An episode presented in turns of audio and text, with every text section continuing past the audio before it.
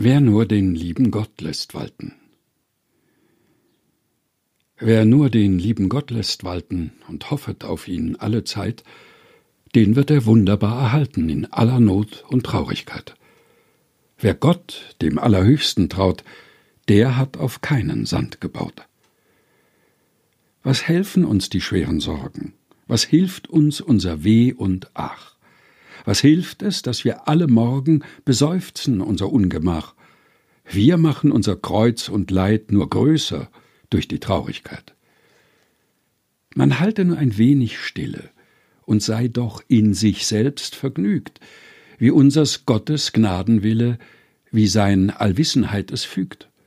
Gott, der uns sich hat auserwählt, der weiß auch sehr wohl, was uns fehlt. Er kennt die rechten Freudenstunden, er weiß wohl, wann es nützlich sei.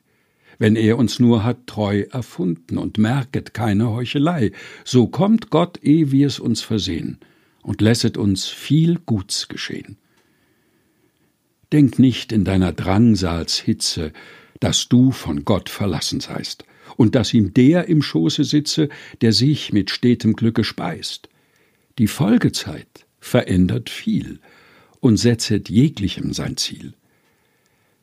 Es sind ja Gott sehr leichte Sachen und ist dem Höchsten alles gleich, den Reichen klein und arm zu machen, den Armen aber groß und reich. Gott ist der rechte Wundermann, der bald erhöhen, bald stürzen kann. Sing, bet und geh auf Gottes Wegen. Verricht das Deine nur getreu und trau des Himmels reichen Segen, so wird er bei dir werden neu denn welcher seine Zuversicht auf Gott setzt, den verlässt er nicht.